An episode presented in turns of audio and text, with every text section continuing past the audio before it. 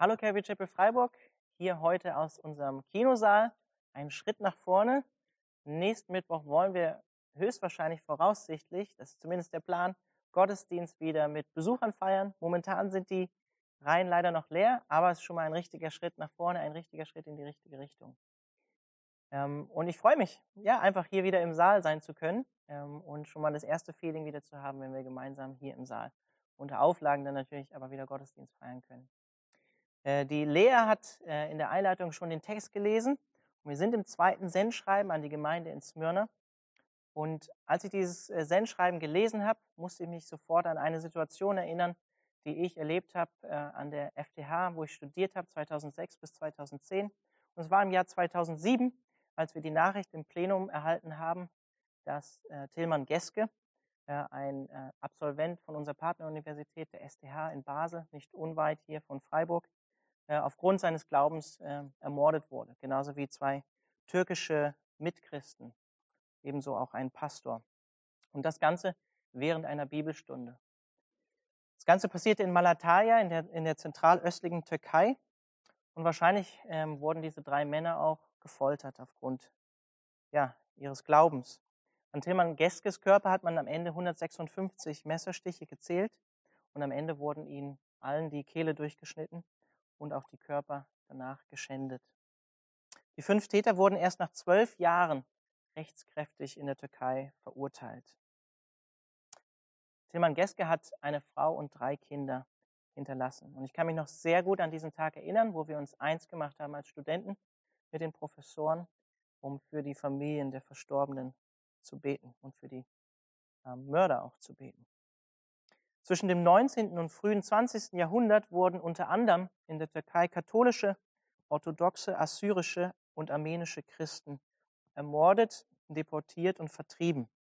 Vor allem zwischen 1915 und 1917 beziehungsweise 1922. Man spricht international inzwischen auch von einem Völkermord von ca. 1,5 armenischen beziehungsweise assyrischen Christen. Die Türkei spricht von lediglich 800.000 Christen, armenischen Christen, die ermordet wurden. Und im Zuge der Eroberung der Stadt Smyrna im Jahre 1922 durch die Türken, durch Atatürk, wurden die christliche Bevölkerung der Stadt im Prinzip vertrieben, deportiert und ermordet. Und wir lesen auch oder hören und haben gehört von einer Hinrichtung des orthodoxen Erzbischofs Chrysostomos Kalaphatis am 9. September 1922. George Horton, der war damals US-Konsul in Smyrna und Edouard Joly, der französische Abgeordneter, haben von diesem Ereignis äh, berichtet. Chrysostomos wollte Smyrna nicht verlassen, sondern bei seiner Herde bleiben und er wusste sehr wohl, dass er höchstwahrscheinlich einen Märtyrertod dort sterben würde. Smyrna gibt es heute noch immer, ist das heutige Izmir und hat 4,3 Millionen Einwohner, ist damit die größte Stadt in der Türkei und hat heute noch immer, wenn auch nur eine kleine christliche Gemeinde. Smyrna ist, kommt aus dem griechischen Dialekt und kann übersetzt werden äh, mit dem Wort Myrrhe, was, was bitter bedeutet, was auch Myrrhe wurde damals auch dazu benutzt, Tote einzubalsamieren. Auch Jesus wurde nach Johannes 19 äh, mit Myrrhe ein, einbalsamiert. Äh, sein Name bedeutet auch, äh, oder Meschiach, der Messias bedeutet auch Gesalbter, gesalbt zu sein. Und wenn man dieses, diese Myrrhe zerdrückt, ähm, das ist ein Baumharz, dann tritt ein würzig, süßlicher Geruch hervor. Aber das passiert erst, wenn es zerdrückt wird. Smyrna ist im Prinzip ein Bild für die verfolgte Kirche, für die leidende Kirche, für die verleumdete Kirche und auch für die arme Kirche. Und die frühe Kirche erlebte von Anfang an Verfolgung. Das ganze Buch der Offenbarung ist im Prinzip auch zur Ermutigung, zur Treue unter Druck, unter Verfolgung ähm, unter dem römischen Reich und auch unter jüdischer Verfolgung geschrieben worden. Wir lesen auch von Paulus im zweiten Korintherbrief in Kapitel 1, dass er, als er in Asien ähm, das Evangelium verkündigt hat, so bedrängt wurde, dass er dachte, er würde sterben. Also auch Paulus selbst hat in seinem Missionsdienst in Asien ähm, viel Schlimmes erleiden müssen und erlebt.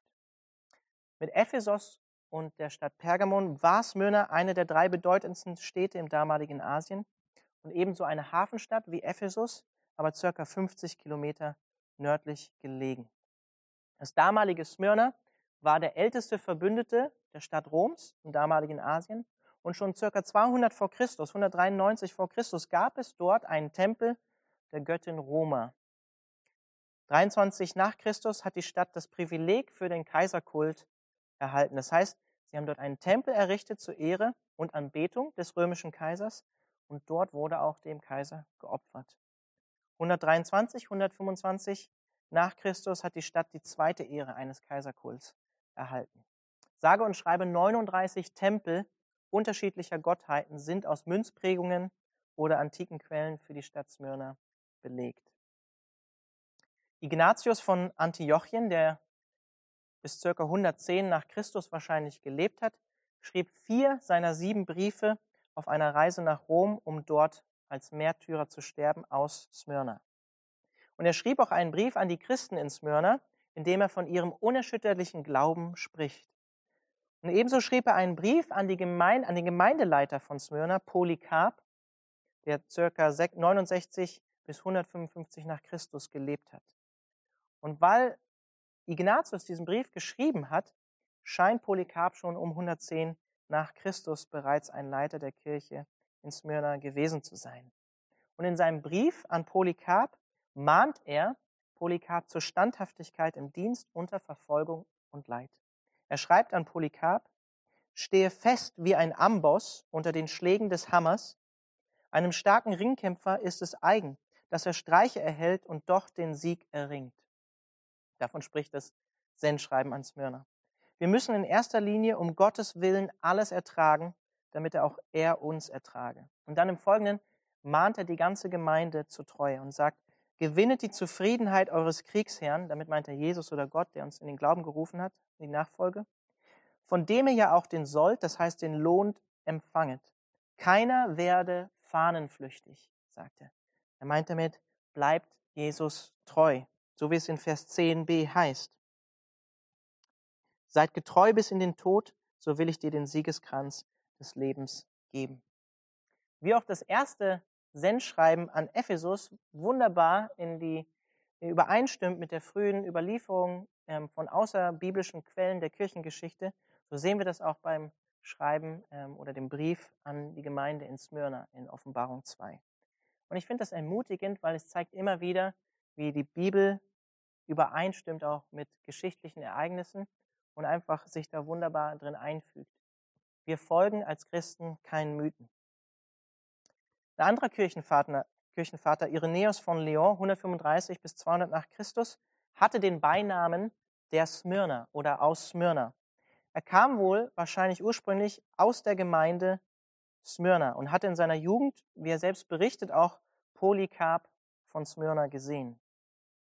Polycarp von Smyrna selbst war der Überlieferung nach ein Jünger von, von dem Apostel Johannes, der hier die das Buch der Offenbarung schreibt oder geschrieben hat. Und auch aufgrund von dem, was wir in der kirchengeschichtlichen Überlieferung wissen, wissen wir, dass Polycarp höchstwahrscheinlich auch von Johannes selbst als Leiter in der Gemeinde in Smyrna eingesetzt wurde. 155 nach Christus hat Polycarp selbst den Märtyrertod in Smyrna durch lebendiges Verbrennen und Erdolchung im hohen Alter von fast 90 Jahren erlitten. Alexander Röhm hat letztes Jahr als wir hier einen Gottesdienst zur verfolgten Kirche hatten, ähm, dieses Ereignis auch geschildert. Und der Bericht seines Todes wird in einem Brief an die Kirche Smyrnas, an alle anderen Kirchen in der Region geschildert und gilt auch bei Historikern als historischer Augenzeugenbericht und erwähnt auch weitere Märtyrer, die in der Gemeinde Smyrnas gestorben sind. Smyrna war arm, aber reich, sagt Jesus. Wir lesen in Vers 9a, ich kenne deine Drangsal und deine Armut, dennoch bist du reich. Smyrna war materiell als Kirche zwar arm, weil sie verfolgt waren, aber sie waren reich an geistlicher Frucht. Viele hingegebene Christen sind aus der Gemeinde in Smyrna hervorgegangen und Paulus bringt das auf den Punkt, wenn er über seinen eigenen Dienst in 2. Korinther 6 Folgendes sagt.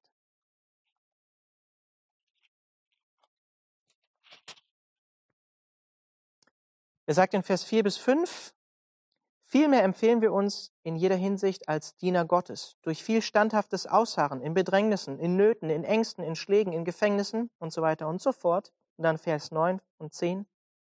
Als die Sterbenden und seht, wir leben, als die Gezüchtigten und doch nicht getötet, als die Traurigen, aber doch allezeit Fröhlichen, als Arme, aber viele reich machend, als solche, die nichts haben und doch alles besitzen. Diese Worte von Paulus bringen genau das auf den Punkt, was die Gemeinde in Smyrna, was die Kirche in Smyrna geistliche, geistlich hervorgebracht hat, obwohl sie materiell arm waren und Verfolgung erlitten haben.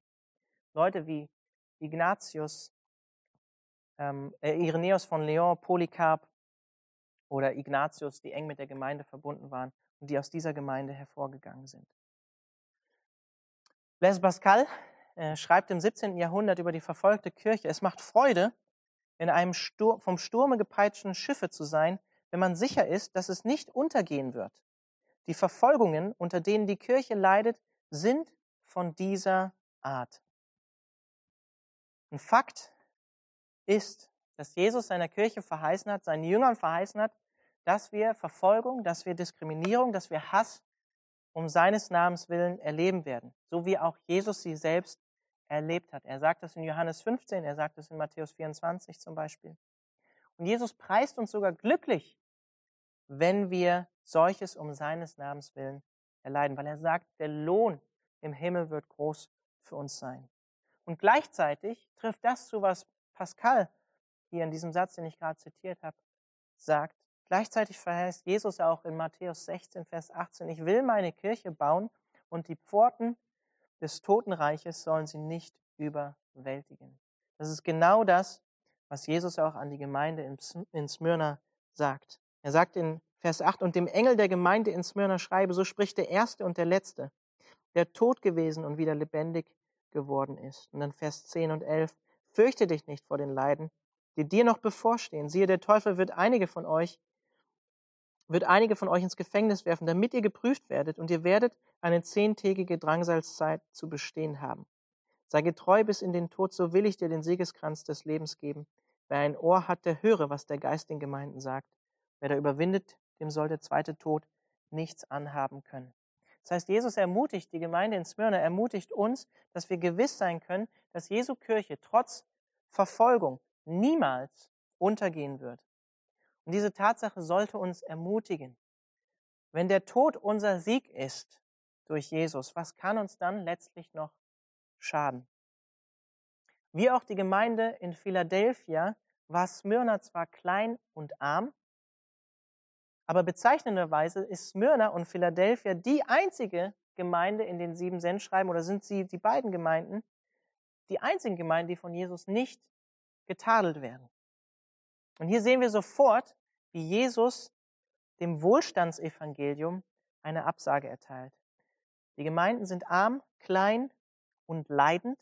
Und das bedeutet nicht, dass etwas schiefgelaufen ist bei ihnen oder ihnen Gottes Segen gefehlt hat. Im Gegenteil. Das heißt, wir können und dürfen Kirchen niemals nach einem weltlichen Maßstab bewerten. Die Anzahl der Mitglieder oder die Größe des Gebäudes die Finanzkraft von einer Gemeinde oder vielleicht auch die Anerkennung, die eine Gemeinde in der Gesellschaft, in der sie sich befindet, hat.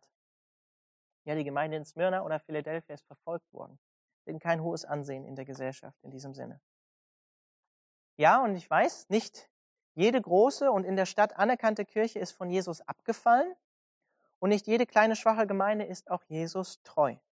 Und dennoch sehen wir hier in den sieben Sendschreiben, dass gerade die äußerlich reichen Kirchen massive Probleme hatten geistlich und die äußerlich armen Kirchen, die unter Verfolgung gelitten haben, Jesus treu waren.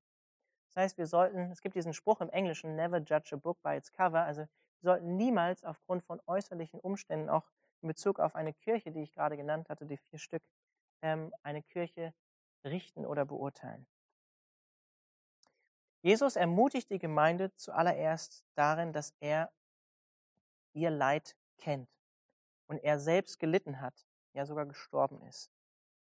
Jesus stellt sich den Christen in Smyrna bewusst als derjenige in Vers 8 vor, der war, der ist und sein wird, als erster und als letzter und als derjenige, der selbst tot war und wieder lebendig geworden ist. Jesus ist ewig, er ist der Erste und der Letzte, er ist allgegenwärtig, er war, ist und wird sein. Das heißt, er weiß um ihr Leid, er ist mit ihnen im Leid und er hat letztlich die souveräne Kontrolle über alles, was den Christen in Smyrna geschieht. In Offenbarung 1.5 lesen wir, dass Jesus der Erstgeborene aus den Toten ist. Und in Offenbarung 1, Vers 17 bis 18 offenbart sich Jesus dem Apostel Johannes folgendermaßen. Bei seinem Anblick fiel ich wie tot ihm zu Füßen nieder. Da legte er seine rechte Hand auf mich und sagte, fürchte dich nicht. Ich bin der Erste und der Letzte und der Lebende. Ich war tot und siehe, ich lebe in alle Ewigkeit und habe die Schlüssel des Todes und des Totenreiches. Mit anderen Worten, Jesus hat die vollkommene Macht über Leben und Tod. Er kennt den Anfang und das Ende der Lebensgeschichte eines jeden Menschen, eines jeden Christen. Und er selbst hat den Tod geschmeckt und überwunden. Und es sind ermutigende Worte, die Jesus hier der Gemeinde in Smyrna sagt. Wir müssen sie, glaube ich, auch mit diesen Ohren hören. Ich kenne deine Leiden, sagt Jesus. Ich kenne deine Armut. Ich weiß von dem Rufmord und, der, und dem Schlechtreden über dich. Ähm, ich habe ich hab davon mitbekommen. Ich bin mit dir da drin gewesen. Ich weiß davon. Das ist eine tiefe Anteilnahme, die Jesus der Gemeinde hier erstmal mitteilt. Das sind Worte von echtem Trost, weil Jesus dasselbe auch erlitten hat. Er weiß, wie es ist, unter Menschen zu leiden. Jesus wurde verspottet, Jesus wurde bespuckt, Jesus wurde gefoltert, Jesus, an Jesus wurde Rufmord begangen, es wurde schlecht über ihn geredet. Jesus hat ähm, Geißelung erlitten, hat letztlich das Kreuz Golgatha hochgetragen und konnte es irgendwann nicht mehr tragen. Jesus wurde selbst am Kreuz hingerichtet und ist gestorben für uns. Jesus war treu bis in den Tod.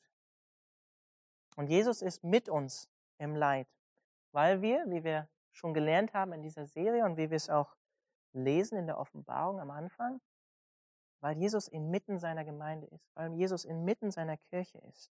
Jesus ist mitten dabei, wenn wir leiden. Wir sind sein Leib. So wie er sich Paulus in Apostelgeschichte 9 offenbart, warum verfolgst du mich? sagt Jesus zu ihm. Ich bin der, den du verfolgst. Ich bin Jesus. Es gibt hier ein, eine Phrase, die, die uns vielleicht stolpern lässt, wenn wir sie lesen oder wenn Lea sie gelesen hat vorhin. Und zwar sagt Jesus hier äh, oder spricht Jesus hier von Juden, die sagen, sie wären Juden, aber es doch nicht sind, sondern eine Synagoge des Satans sind. Das hört sich erstmal heftig, krass an, antisemitisch vielleicht sogar an. Jesus spricht hier von ihrer Trübsal, ihrer Armut, ihrer Verleumdung, ausgehend von Juden, die eigentlich keine echten Juden waren. So wie die falschen Apostel äh, in dem Sendschreiben an Ephesus, sondern sie waren, wie Jesus selbst sagt, eine Synagoge des Satans. Und wenn wir das heute hören, gerade als Deutsche vielleicht, dann hören wir das mit, mit den Ohren auch unserer Vergangenheit aus dem äh, NS-Regime unter Adolf Hitler. Ja, wir haben uns jetzt gerade ähm, vor kurzem daran erinnert, 75 Jahre Befreiung ähm, durch die Alliierten von diesem Regime.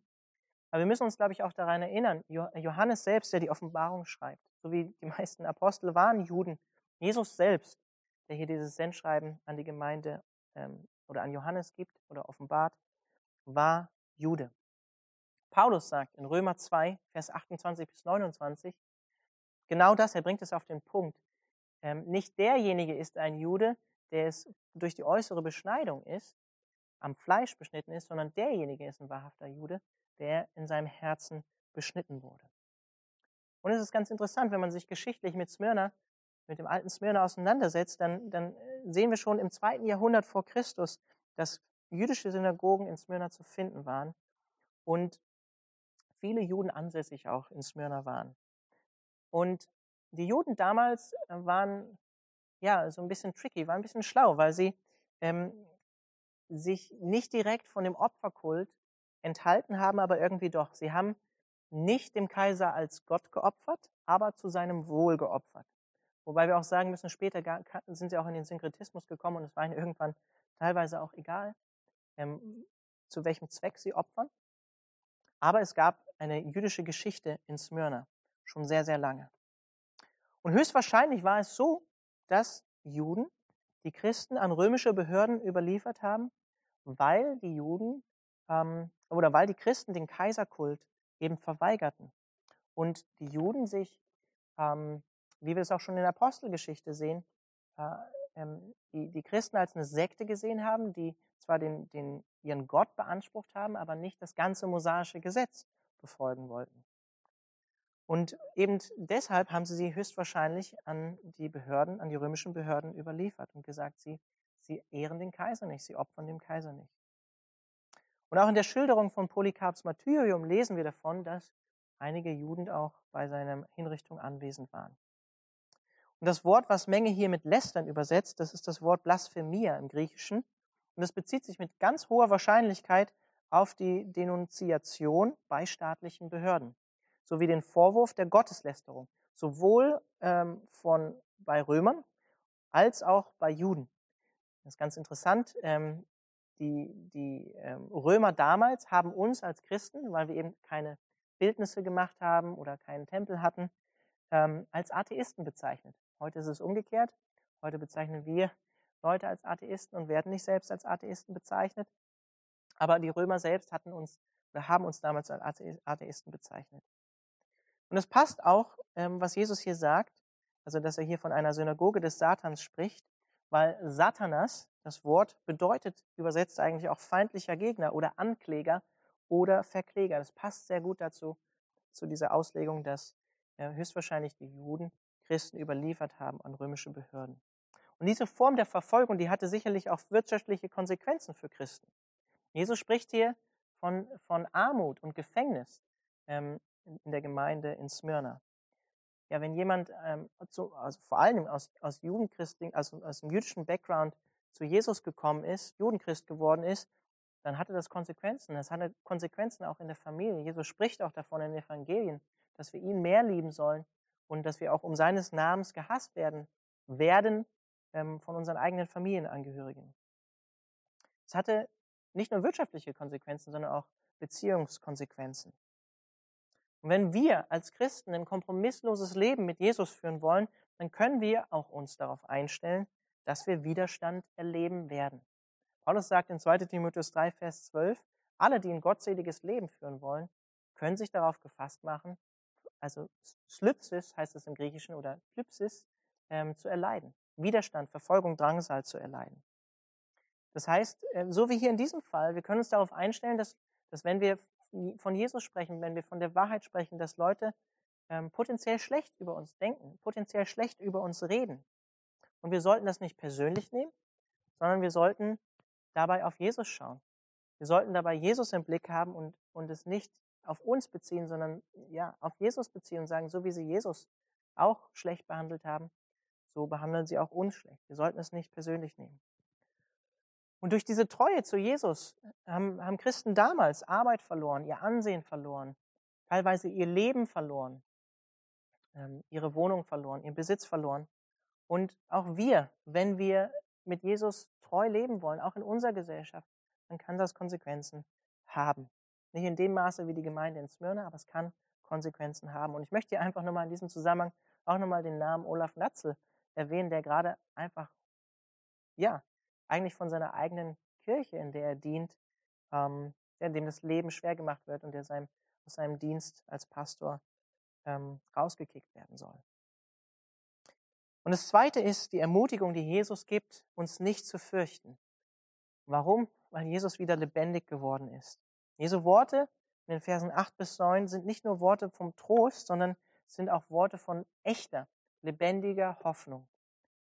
Jesus ist nicht nur ein Psychologe oder so, der sagt, ja, ich weiß, ich habe das selber durchlitten, ähm, ich weiß, wie ihr euch fühlt, sondern Jesus ist, ist eben nicht nur jemand, der das durchlebt hat, sondern er ist derjenige, der selbst den Tod überwunden hat. Seine Hoffnung ist real und lebendig. Und ebenso können auch die Christen in Smyrna, die vielleicht sogar den Märtyrertod erleiden werden, wenn sie in Jesus bleiben, in ihm überwinden. Das sind echte Worte des Trostes und es ist nicht einfach nur ähm, so dahingesagt von Jesus. Er sagt, fürchte dich nicht vor den Leiden, die dir noch bevorstehen.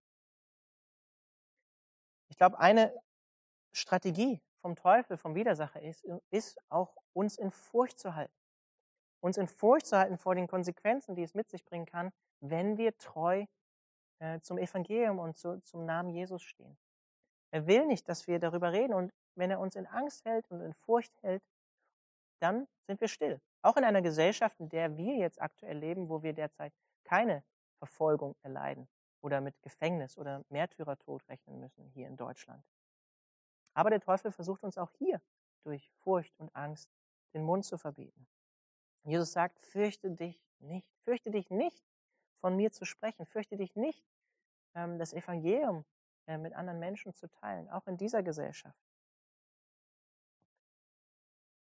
Die Smyrnäer, die Christen in Smyrna, die hatten bereits gelitten. Wir lesen das am Anfang. Ich kenne deine Drangsal. Ich, ich kenne deine Mühsal, sagt Jesus. Ich kenne deine Armut. Aber Jesus sagt ihnen hier in Vers 10 noch mehr Leid voraus. Das ist erstmal ziemlich hart. Aber weil Jesus der Erste und der Letzte ist, kennt er auch die Zukunft. Und er sagt ihnen, es wird eine intensivere Zeit der Verfolgung kommen, aber diese Zeit wird begrenzt sein. Er spricht hier von zehn Tagen. Wahrscheinlich nicht wörtlich zu verstehen, vielleicht, aber wahrscheinlich eher einfach um zu zeigen, es ist eine begrenzte Zeit. Und hinter dieser Verfolgung steht der Diabolos, wie es im Griechischen heißt, der Teufel, der Faktenverdreher, der Verleumder, der Verwirrer. Der steht eigentlich hinter den Anklagen der Juden. Deshalb sagt Jesus auch Synagoge des Teufels. Der Teufel benutzte sie als ein Werkzeug, um Christen in Verruf zu bringen, um sie ins Gefängnis zu bringen, um sie letztlich aus dem Weg zu räumen. Aber, und das ist ermutigend, trotz allem Leid, was sie erleben, ultimativ steht Gott, steht Jesus über dem Wirken Satans. Und deshalb ist die Zeit der Verfolgung auch begrenzt und dient letztlich Gottes Ziel der Prüfung ihres Glaubens. Lesen in Vers 10, ähm, damit ihr geprüft würdet. Der Teufel wird einige von euch ins Gefängnis werfen, damit ihr geprüft werdet, damit ihr im Glauben rein erfunden werdet, damit ihr geprüft werdet im Glauben. Das ist so, so ähnlich wie bei Hiob, wo, wo, wo der Teufel erbitten muss vor Gott, Hiob anzutasten. Das ist so ähnlich wie mit dem Verrat von Judas an Jesus, der letztlich, den letztlich Gott gebraucht. Der schlimmste Verrat, der jemals geschehen ist, den, den, den Gott letztlich gebraucht zu, zu etwas Wunderbarem, zu unserem Heil. Und deshalb sagt Jesus, fürchte dich nicht vor den Leiden, die dir noch bevorstehen weil Gott es zum Guten wirken wird. Alle Dinge nach Römer 8. Fürchte dich nicht vor den Leiden, die dir noch bevorstehen. Auch du weißt nicht, was dieses Leben, in das Gott dich gestellt hat, auch hier bei uns in Deutschland noch mit sich bringen wird. Auch vielleicht nicht unbedingt den Märtyrertod oder Verfolgung in diesem Sinne, aber welches Leid du vielleicht noch erleben wirst. Für seinen Namen oder vielleicht auch anderes Leid, was dir widerfährt.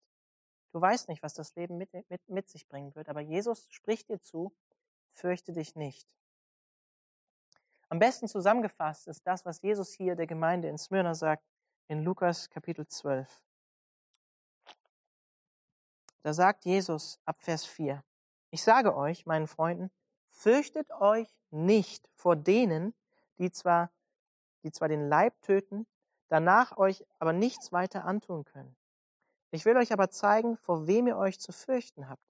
Fürchtet euch vor dem, der die Macht besitzt, zu töten und dann auch in die Hölle zu werfen. Ja, ich sage euch, vor diesem fürchtet euch. Verkauft man nicht fünf Sperlinge für zwei Kupferstücke? Und doch ist kein einziger von ihnen bei Gott vergessen. Nun sind aber bei euch sogar die Haare auf dem Haupte alle gezählt. Fürchtet euch nicht nochmal. Ihr seid mehr wert als viele Sperlinge. Ich sage euch aber, Wer sich zu mir vor den Menschen bekennt, zu dem wird sich auch der Menschensohn vor den Engeln Gottes bekennen. Wer mich aber vor den Menschen verleugnet, der wird auch vor den Engeln Gottes verleugnet werden. Und dann Vers 11.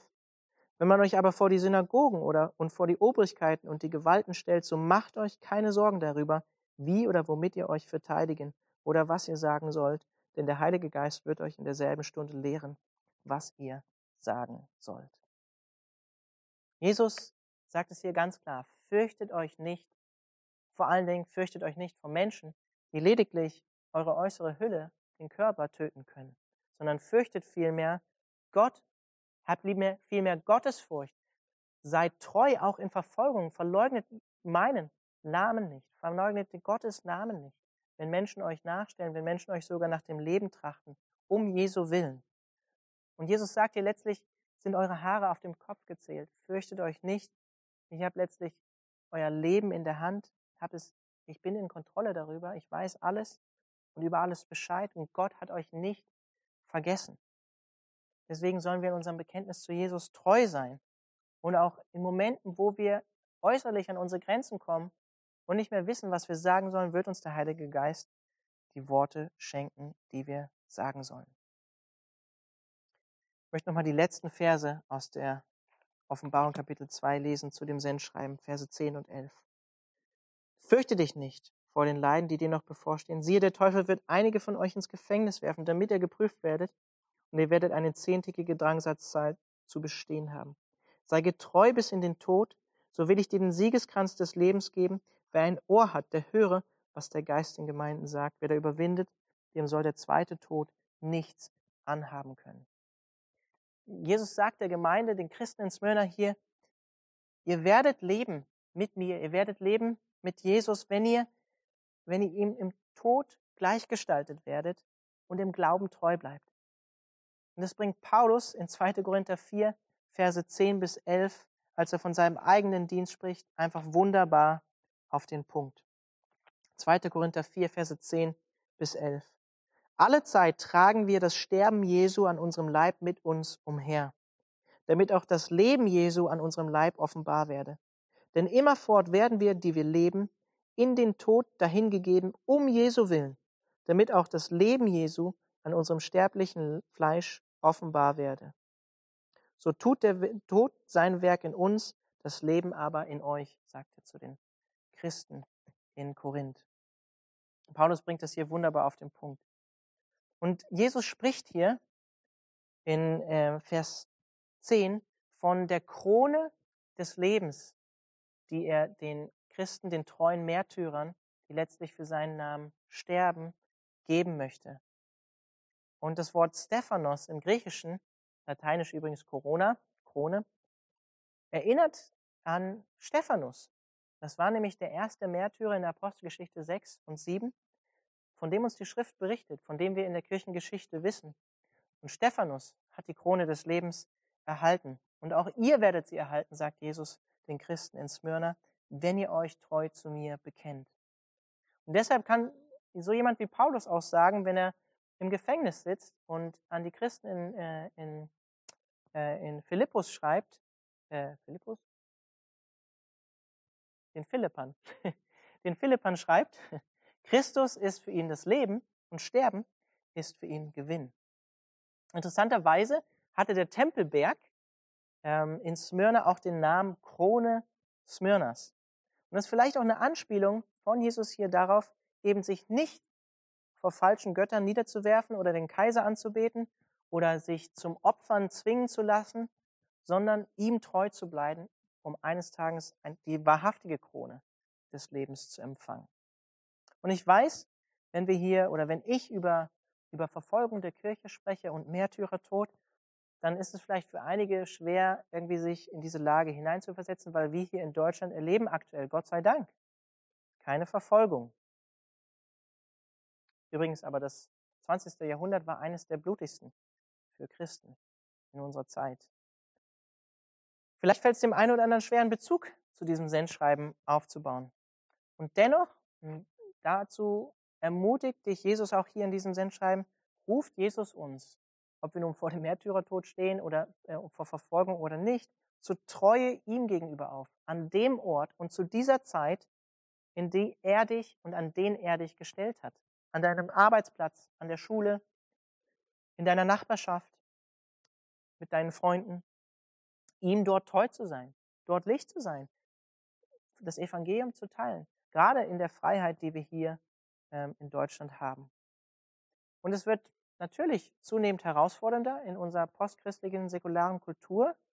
Ähm, da ist es nicht politisch korrekt, über Himmel und Hölle oder Wahrheit und Lüge oder Sünde zu sprechen. Und wir werden häufig damit konfrontiert werden mit Leuten, die sagen, wer bist du denn überhaupt, dass du mir sagst, dass ich falsch liege? Wer bist du denn überhaupt, dass du sagst, Jesus sei der Weg, die Wahrheit und das Leben? Wie kannst du das beanspruchen? Vor dieser Herausforderung stehen wir in unserer Zeit.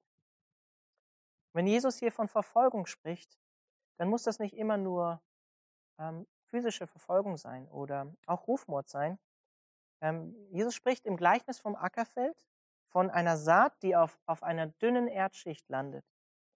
Und Jesus vergleicht es mit den Leuten, die äh, das Evangelium am Anfang zunächst mit Freude aufnehmen, Jesus nachfolgen, aber wenn Schwierigkeiten kommen, und hier ist das gleiche griechische Wort ähm, Klypsis oder Klypsis, was verwendet wird, ähm, dann fallen sie von Jesus ab, dann sagen sie Jesus ab.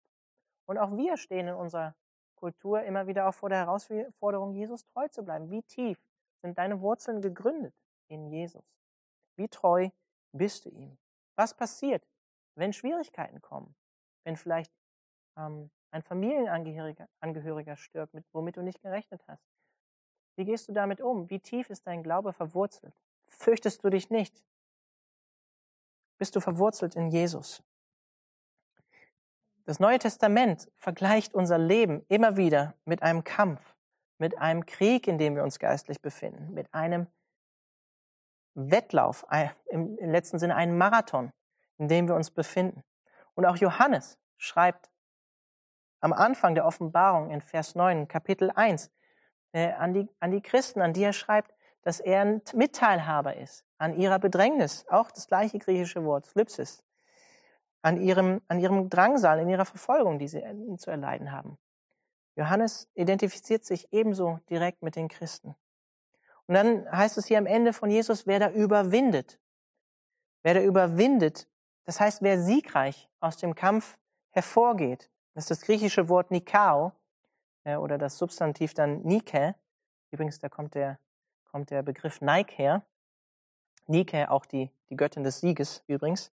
Wer siegreich aus dem Kampf hervorgeht, wer Jesus treu bleibt, ihn nicht verleugnet, sagt er, der wird den zweiten Tod nicht schmecken. Wir überwinden mit und durch Jesus, weil Jesus überwunden hat. Offenbarung 5, Vers 5. Sind heute einige Bibelstellen, aber ich finde sie wichtig, sie zu lesen. Da heißt es, Weine nicht. Siehe, der Löwe aus dem Stamm Juda, die Wurzel Davids, hat überwunden. Offenbarung 12. In Bezug auf die Märtyrer, Vers 10 und 11. Da hörte ich eine laute Stimme im Himmel rufen, jetzt ist das Heil, die Macht und die Königsherrschaft an unseren Gott gekommen und die Herrschergewalt an seinem Gesalbten. Denn hinabgestürzt ist der Verkläger unserer Brüder, der sie vor unserem Gott verklagt hat bei Tag und bei Nacht. Diese haben ihn um des Blutes des Lammes und um des Wortes ihres Zeugnisses willen überwunden und haben ihr Leben nicht geliebt bis zum Tod. Das ist die Treue, die Jesus von uns wünscht, von uns erwartet und für die er uns auch die Kraft geben kann. Und die er auch Christen immer wieder im Laufe der Geschichte gegeben hat. Was ist der zweite Tod, von dem Jesus hier spricht? Davon lesen wir in Offenbarung 20, Offenbarung 21. Ich möchte die Verse jetzt nicht lesen. Wenn ihr wollt, könnt ihr es nachschlagen. Der zweite Tod ist der ewige Zustand, den wir nach dem Endgericht als Menschen erleiden werden oder eben ewig glücklich sein werden, kein Leid mehr haben werden. Deshalb auch die Warnung von Jesus in Lukas 12, nicht die Menschen zu fürchten, die lediglich unseren Körper töten können, sondern den zu fürchten, das sagt Jesus ganz klar, das sagt Jesus, sondern den zu fürchten, der, so, der sowohl den Körper töten kann, als auch uns in die Hölle werfen kann. Und Jesus verheißt hier, wenn wir ihm treu bleiben, wenn wir an ihm festhalten, ähm, dann wird der zweite Tod keine Macht über uns haben. Dann werden wir in ewige Gemeinschaft mit Jesus bleiben und sein. Der ewige Zustand nach dem Endgericht, das beschreibt der zweite Tod. Also die Ermutigung von Jesus an die Gemeinde in Smyrna und auch an eine Ermutigung an uns. Wenn wir ein kompromissloses Leben mit Jesus führen wollen, dann können wir uns darauf einstellen, dass wir Widerstand erleben werden. Wir sollen uns aber keine Angst machen, wir sollen uns keine Angst haben, weil Jesus mit uns ist und weil er überwunden hat. Und drittens sollen wir Jesus in und durch Widerstand treu bleiben. Und viertens, meine Einladung an euch alle heute und darüber hinaus, ähm, wir sollten regelmäßig für unsere verfolgten Geschwister weltweit beten. Und damit möchte ich enden mit einem Zitat von Markus Rode, dem Leiter von Open Doors. Er schreibt im Kontext von der Corona-Pandemie, es gibt nicht eine Gemeinde im Urlaub und eine Gemeinde in der Verfolgung. Wir sind ein Leib und damit alle Teil der verfolgten Gemeinde, auch hier in Deutschland.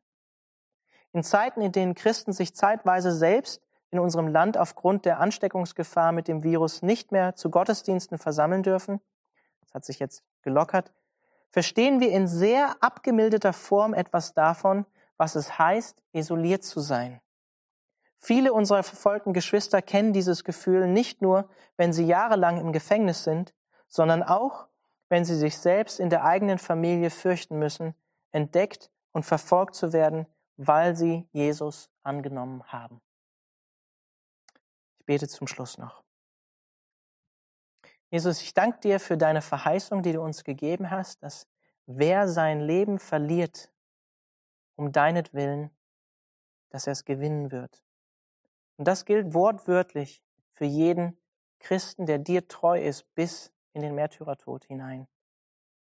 Von damals an, im ersten Jahrhundert bis heute. Und das gilt auch für uns hier als Christen in Deutschland, wenn wir ein hingegebenes Leben, kompromissloses Leben mit dir führen wollen, wo wir uns nicht von der Welt und ihren Werten vereinnahmen lassen wollen, sondern dir treu sein wollen. Ein hingegebenes Leben hier in dieser Gesellschaft zu leben, Jesus. Nicht von der Welt verschluckt zu werden, sondern dir treu zu sein, Jesus. Dann werden wir das wahre Leben gewinnen. Und Herr, wir danken dir auch dafür, dass du ja einer von uns geworden bist, dass du Mensch geworden bist, dass du selbst Leid, Schmerz, Tod, Verfolgung, ähm, schlechtes Reden über dich, äh, dass du es selber erlebt, erlebt hast und dass du ähm, den Teufel, der die Macht über den Tod hatte, besiegt hast, indem du am Kreuz für uns gestorben bist und von den Toten auferstanden bist. Und dass du uns auch die Angst vor dem Tod genommen hast durch das, was du getan hast, Jesus. Wir können einfach nur mit Paulus bekennen, dass, dass wir über den Tod spotten, dass wir ähm, ja den Tod auslachen, weil du den Tod besiegt hast, Jesus. Amen. Ich möchte uns am Ende oder dir am Ende einen etwas ungewöhnlichen Segen zusprechen, aber ich fand ihn passend zu diesem Sendschreiben und passend zur Offenbarung, passend zu der geistigen Welt, in der, in der wir leben und der wir uns auch befinden, die wir häufig hier bei uns in Deutschland vielleicht vergessen. Römer 16. Der Gott des Friedens aber wird im Kurzen dem Satan unter euren Füßen zertreten. Die Gnade unseres Herrn Jesus Christus sei mit euch allen. Amen.